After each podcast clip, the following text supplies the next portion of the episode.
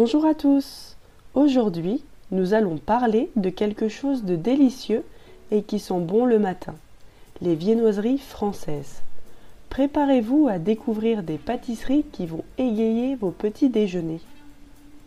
Les viennoiseries sont des pâtisseries légères et feuilletées, souvent servies au petit déjeuner ou lors de collations.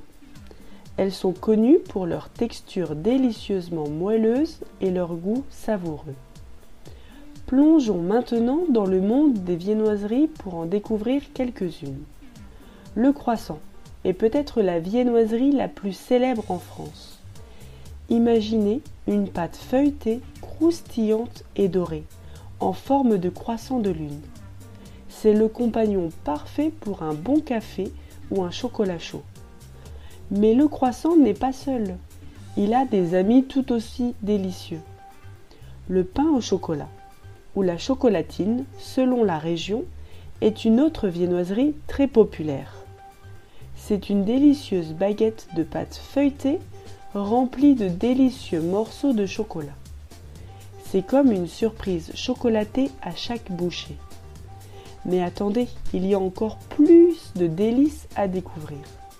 La brioche, c'est l'une des viennoiseries les plus douces et moelleuses. Elle peut être nature, mais on peut aussi y ajouter des pépites de chocolat ou des fruits confits. C'est un vrai régal pour les papilles.